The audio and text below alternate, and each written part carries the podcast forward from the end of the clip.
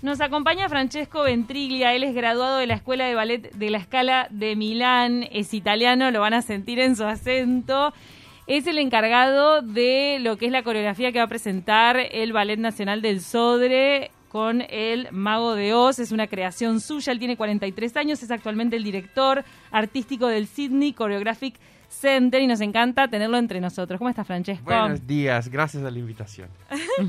y este español que están escuchando fue todo generado acá en Uruguay. Claro, en español uruguayo. Aprendí Qué increíble. ¿En cuánto tiempo para hablar así, Francesco? Uh, ¿Seis meses? ¿Ocho meses? Pero qué capacidad de adaptación y de aprender rapidísimo, una no, esponja. Los bailarines tienen musicalidad, entonces aprendí la musicalidad de la... Eso es verdad, eso es verdad. Bueno, contanos sobre esta versión del Mago de Oz que es propia tuya. O sea, tiene los personajes tradicionales que todo el mundo recuerda, como Dorothy, el hombre hojalata, el león y el espantapájaros. Sí. Pero es una creación tuya. ¿No? ¿En, qué se puede notar que es este, una historia también un poco reconvertida? Bueno, es, claro, es la transposición en ballet de la historia que todo el mundo conoce del libro y de la película con Judy Garland de Hollywood, que todo el mundo sabe. Claro, que pasa que Dorothy en esta versión del ballet no llega a Oz por un tornado, eh, más llega a Oz porque es una niña que está en un hospital por niños en coma. Entonces el viaje, el viaje que Dorothy hace para volver en casa, en realidad es un viaje que Dorothy hace para despertarse del coma.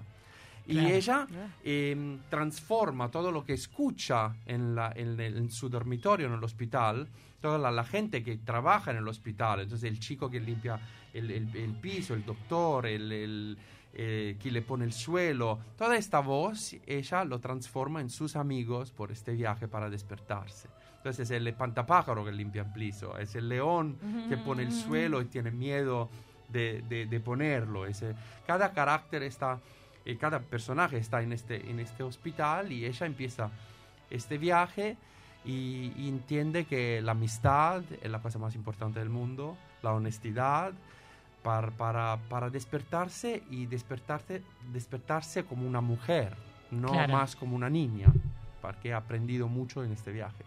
¿Esto tiene que ver con tu historia personal y, cómo fue que encontraste tu, vocación artística? Sí, sí, eso porque cuando yo tenía seis años pasé muchos meses en un hospital por niños porque tenía problemas y empezaron dos cosas muy, muy importantes para mí porque cada día en la tarde estaban actores y bailarines que venían así para pasar un rato con los niños y yo cuando salí de ese hospital, pedí a mi papá que quería ser un bailarín, quería bailar.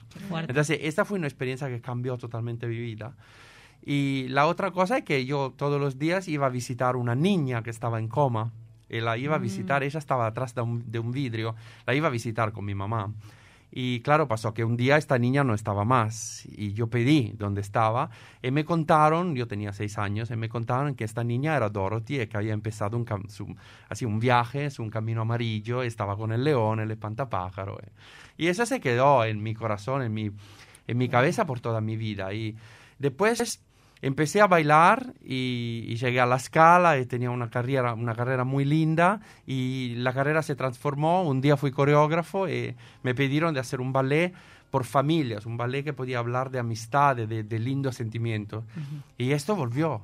Y dice, bueno, tengo que contar la historia de esta niña y la voy a, contar con la historia que mi mamá me contó del mago de Oz. y acá estamos. ¿Cómo fue la conexión personal que estás contando vinculada al arte, llevarla a la música, a la danza y hacer de todo esto una obra de arte, pero a su vez también los sentimientos que vos tenés vivos de tu recuerdo de estar ahí detrás de un vidrio y ver a una niña tan indefensa y también tú siendo un ex paciente. Sí, claro. Bueno, yo he tenido la suerte en mi vida de poderme despertar a la mañana eh, e ir a hacer un trabajo que amo con todo mi corazón y siempre digo, nunca trabajé un, día de mi vida porque yo he hecho de mi pasión mi trabajo. Y claro, esto, eh, esto cambió, cambió totalmente la dirección de mi vida, este, este capítulo de mi vida en, en el hospital. Y siempre he tenido un cariño también por trabajar como, como artista, trabajar con hospitales que se ocupan de niños y siempre lo he hecho. Eh, usar el arte para, para ayudar eh, los niños a, a, soñar, a pensar que la vida puede ser mejor de lo que es día a día, es un gran privilegio, es una gran oportunidad. Y los artistas tienen también esta responsabilidad de poner belleza en el mundo, ¿no? Eso es lo que hacen, esa es la razón por qué el artista está en el mundo. Entonces nosotros tenemos que hacer esto todos los días y poner belleza en el mundo y, y los niños son lo más importante, ¿no? Total. Que necesitan comer belleza todos los días. comer belleza. Bueno, hablando de eso, el vestuario y el despliegue es bien colorido y hermoso como para toda la familia, ¿no? Sí. Los vestuarios son verdes, hay muchas lentejuelas, hay un globo aerostático, no es un globo aerostático, pero se simula ser en el escenario, ¿verdad? Sí, el diseño de Gianluca Falaschi, un italiano con un talento increíble. Y la verdad, el, el, el decorado y el vestuario es, es, maravilloso, es un sueño. Está bueno la propuesta porque en Uruguay sentís que a los niños se los lleva a ver ballet eh, bastante, poco. ¿Cómo, ¿Cómo se lleva el niño uruguayo con las artes escénicas? Bueno, a mí me parece que acá en Uruguay está una sensibilidad muy, muy grande por, por el arte. Todo, todo el mundo se acerca al arte. Eh, entonces, y esto es un ballet que es por todos, por toda la familia, uh -huh. por niños, por, por gente madura, pero también por, me, me, me, me, gusta pensar, también puede ser el ballet perfecto por la primera vez que un chico Ay, sale con sí. su chica y la, la lleva al ballet. Está puede bueno ser para un perfecto cita. first date. Total. Sí, es sí. para toda la familia. Yo me imagino como adulta, no sé si, si voy a llevar niños o no, pero me parece que me va a conmover mucho igual como adulta. Ah, ¿no? sí, Sí, claro. claro. Sí, sí. Porque Seguramente. todos tenemos como adentro estas situaciones así de... Y además como que esta fantasía del mago de Oz forma parte de nuestro imaginario. Sí, también esa es una historia que, que habla de amistad, de amor. Y esto es... Es universal. Sí, es Trasciende universal. todas las generaciones. Sí, sí. Vos como italiano que vino a vivir a Uruguay, vos viniste de la mano de, de Igor Shebra, ¿verdad? Sí, Eras como claro. la mano derecha de él y Sí. estuviste acá, eh, contados, ¿cuántos años Eh, viviendo acá? dos, bueno, tenía Dos. que ser el tercero, pero con la pandemia no, no, no se, se volví. truncó todo. Sí. Bien. Eh, ¿Cuáles fueron tus primeras sensaciones al llegar a Uruguay? Ah, yo lo amo este país. Lo amo muchísimo. Bueno, primero soy un gran fan del dulce de leche. Sí, Pero- claro. ¿Dulce No. de leche con qué? Pero bueno, con todo. Claro. También con el asado. No. Mezclaba todas las tradiciones. No, lo amo mucho porque, porque tengo muchos amigos acá. eh, no sé, como. Algo pasa, ¿no? Es como cuando. Yo viajé mucho en mi vida y trabajé en muchos teatros. Y es como cuando uno encuentra a alguien y se enamora, ¿no? O encuentra Ujú. un otro que es también muy hermoso, pero no, no te enamoras. Y yo en este país, no sé, fue un amor directo, en, en la primera semana ya. Y muchos amigos y cuando vuelvo me siento en casa, no me siento que estoy en un país extranjero y tengo que ir en mi casa pronto. Me gusta estar acá, tengo amigos y, y me gusta la cultura de este país. eh. Y también la siento muy cerca del sur de Italia. Entonces la siento Claro. muy cerca a, a Claro, a mi tus cultura. raíces. Sí, a mi país, a mis raí- a raíces. Sí, es sí. eso lo que tenemos en común de repente, ¿no? Pero Sí. que en algún otro país te sentías muy extranjero. Sí, claro, pasó mucho. Sí, me imagino. Sí, la verdad, cuando trabajé en Nueva Zelanda sentía que estaba en un país que era muy lejos de mi cultura, muy lejos de mi, así, de mis raíces, como decías tú. Eh, acá no, esto no pasa. Ujú. Es muy lindo. En Nueva Zelanda fue la primera vez que hicieron El Mago de Oz. Sí, sí, cuando yo era director. estrenarla. Sí, estrenamos en Nueva Zelanda porque la producción fue hecha en Firenze en el 2011. Me nunca estrenó por un problema técnico del teatro. Llegamos al ensayo general y la obra no fuerte. Estrenó. Pero un, Entonces, te- un tema técnico de que, que, que faltó. el teatro tenía un problema de seguridad, entonces lo cerraron por dos meses por hacer Ah, trabajos. Y cuando Ah. empezamos otra vez, después de dos meses, yo era el director y no quería borrar un otro programa por poner mi obra. Entonces Mm. dije, bueno, después lo vamos a hacer más adelante. Y esto no pasó.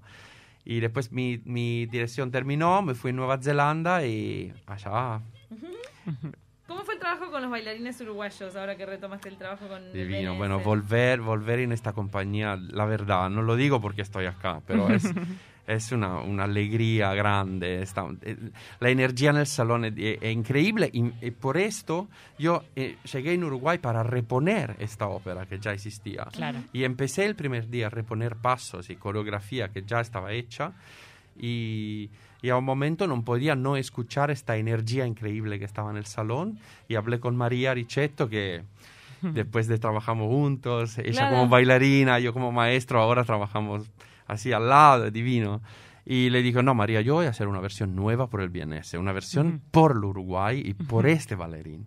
Y ella dice, bueno, como tú quieres, si quieres, vale. Y empecé y claro, fue un, un- algo increíble porque es un estreno, es una nueva, nueva creación.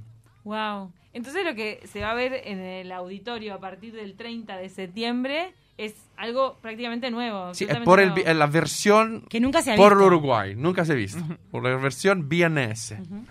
Qué ¿Cómo sigue tu año, Francesco? Mi año sí, bueno, vuelvo en Sydney, esperando que la pandemia no, no, no me... Te permita. Sí, vuelvo en Sydney. eh, yo soy el director del Sydney Choreographic Center, que es un, un centro de coreografía que se ocupa de, de ayudar a una nueva generación de coreógrafos con, con muchas cosas muy lindas, de dramaturgia, de música, de luz, de vestuario. Mm, Tienen mucho, mucho trabajo sobre esto, por preparar los coreógrafos a las creaciones. Entonces tenemos mucho proyecto por el futuro y creo que en enero o febrero voy a estrenar una nueva obra mía en Sydney.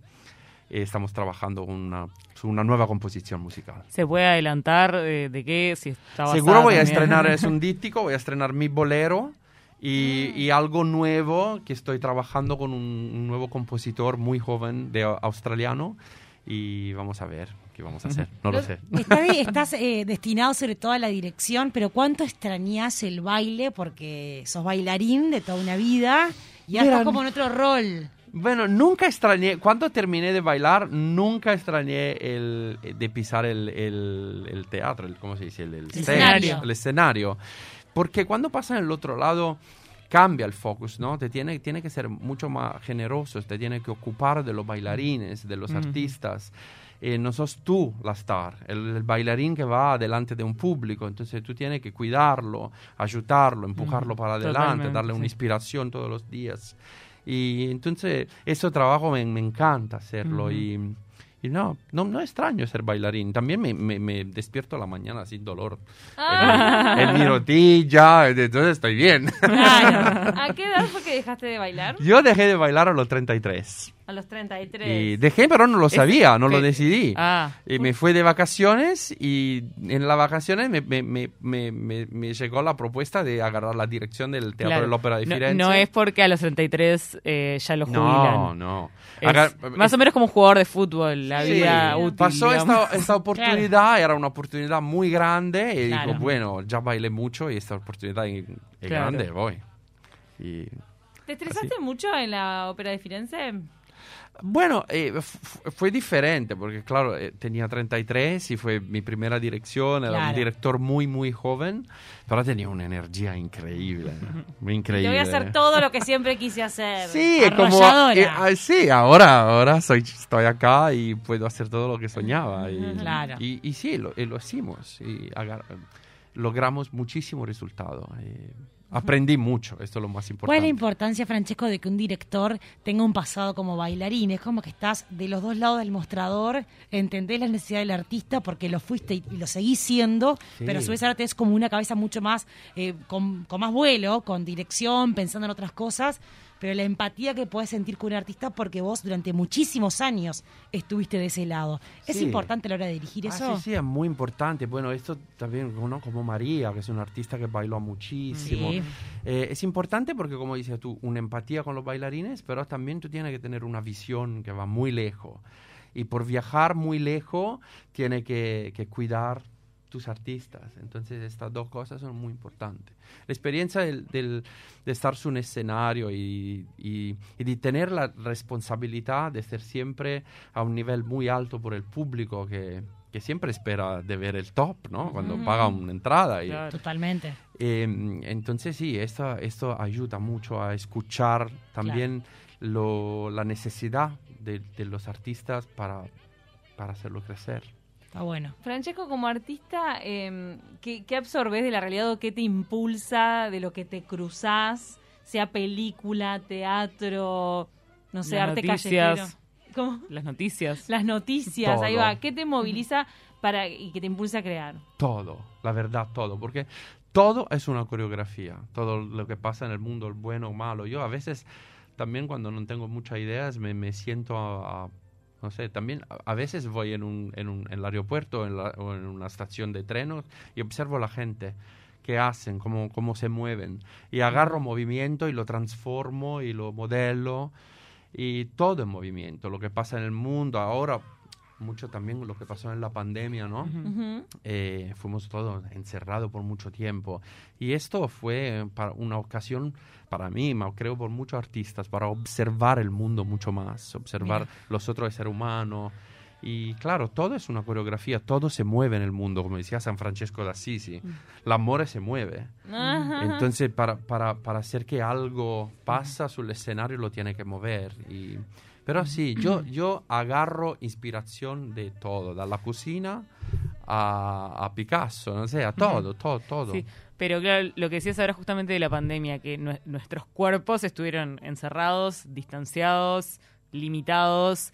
eh, eso lo, ya lo volcaste en alguna coreografía o, o- o pensás hacer algo con eso o, o cómo te afectó eh, eh, esas restricciones que tuvimos en el cuerpo. Sí, no, no mucho en una coreografía, porque lo que, lo que yo quiero como artista en este momento es dar al público una, una posibilidad de escapar de todo eso, de Claro, olvidar que esto sí. pasó. Lo que yo quiero hacer es no, no contar mucho todo ese sufrimiento, a lo que quiero contar, no, contarme, darle la oportunidad de, de viajar a un lugar por una hora y media donde se olvidaron que la puerta estaba cerrada y no se podía salir. Claro. Esto es lo que en este momento Claro. quiero hacer, darle, darle un... Un shock de energía. Sí, de energía, de positividad, de, mirar por adelante, Sí, en sí. manera, en manera positiva. Es lo que pasaba Sí. también durante el, el confinamiento, creo que eh, por lo menos a mí me pasaba eso, que yo me quería escapar de ahí, ¿viste? Y me parece que por eso también es que se volvió tan popular o que todo el mundo estaba consumiendo streaming. Claro. ¿Viste? Como que Netflix se quedó seco de tanto que le chuparon todo, de, de que todo el mundo estaba consumiendo películas Total. y series, porque se quería escapar de la realidad que estábamos viviendo. Sí, ¿Y total. la gente? claro. Perdón. No, que ahora es el momento de eso, de la explosión. Ya capaz que en cinco años revisaremos esta época Obvio. y nos concentraremos en, en lo que, en lo duro que fue, pero ahora no es el momento. Sí. Ahora creo que necesitamos inspiraciones, necesitamos historias y soñar, pensar que es posible ir para adelante, resistir. Y mm, eso es lo más importante. Ahora necesitamos un nutrimiento de este tipo, yo creo, un Ujú. nutrimiento positivo. Y, y pensar que, claro, porque mucha gente tenía sueños que se pararon. Sí, claro. Entonces ahora nosotros tenemos que Levantar la los sueños se pueden cumplir. Claro, hay que levantar la general y decir, Ajá. bueno, se prende la luz, vuelven a soñar y a vivir. Sí, sí. ¿Costó Sí. la inspiración, perdón Cami, costó la inspiración en confinamiento, encerrados, con poca movilidad? ¿Costó que esa cabeza volara alto y, Y y bueno, trazar y diseñar? Y... La incertidumbre es algo terrible, ¿no? Por el ser humano. Yo, por ejemplo, tenía la ilusión de volver acá y la fecha cambiaba, cambiaba, cambiaba. Como que pensaba ahí, pero ¿qué pasa, no? Que- porque un- los artistas tienen solo eso, tienen el escenario, tienen la posibilidad de, de- de vivir porque tienes un público. Cuando no que tiene aplaude, esto, claro. cuando no tiene esto, te, te, te sientas como, ay, ¿qué, qué, qué es mi valor en la sociedad? ¿Qué puedo hacer yo? ¿Qué voy a poner en la sociedad? Como decía algo, a- a- antes decía, no, nosotros lo que hacemos es pon- poner belleza en, la- en- en el mundo. Entonces, cuando no podemos hacer esto, es como si, no sé, un- Justo difícil. durante el confinamiento, viste que se ve- venían pila de videos virales que muchos venían de Italia, ¿Mm? de gente en los balcones, ¿se acuerdan? Cantando. De los- Sí. sí. Sí. Creo que era lo que más se encargaron del entretenimiento en el balcón fueron ustedes. Sí, en- bueno, en eso es bien italiano, la verdad. Ay. Nosotros cantar nos gusta mucho. Y, y sí, fue, fue viral esto y pasó muchísimo. Mi hermano, por ejemplo, cantó mucho al balcón. Ah, es cantante. cantó del balcón mucho y era una manera para estar juntos. Porque nosotros tenemos esta cultura, ¿no? De tomar el café, de ir en un, en un bar rápido y, y hablar con la gente. Entonces esto era una manera para, para seguir haciéndolo. Bueno, entonces todos invitadísimos. A partir del 30 de septiembre, esa es la fecha de estreno y va a ir hasta el 10 de octubre. En el medio agarra la- las vacaciones de septiembre. Eh, creo ayuda, que no. no. Creo que no. ¿Dónde importa, podemos pero sacar la entrada? Ahí va, la entrada está. ¿En dónde podemos comprarla? Y las boleterías también del Auditorio del Sodre. Ticantel, boletería del auditorio, 45% de capacidad. El auditorio, Sí. ténganlo en cuenta porque se agotan. Me parece súper valorable este Mago de Oz porque es algo nuevo. Y hay veces que en ballet siempre vamos a ver lo mismo. Y dale con el cisne. Y dale con, con todo Total. respeto. Y además en el, en el mes en el mes de la diversidad no Por puede no ver el over the rainbow del Ay, sí. del Mago de Oz, ¿no? Es perfecto. Lo tiene que celebrar así. Por eso, lindo, mucho más allá de salida. también el cascanueces siempre se repite para toda la familia, Sí. así que el mago de Oz me, me fascina. Vamos Sí, arriba con, con esta novedad. Bueno, entonces nos vemos el 30 de septiembre. Sí que sí. Muchas gracias, Francesco, seguro. por esta visita. No, gracias a ti y a vos y lo veo sobre el camino amarillo. Nos vemos Me en el Camino. Amarillo. Perfecto. Ya viene el profesor Alejandro Jiménez, vamos a hablar de Ciudad Vieja. Y nos vamos con esta música del Mago de Oz. Ya volvemos.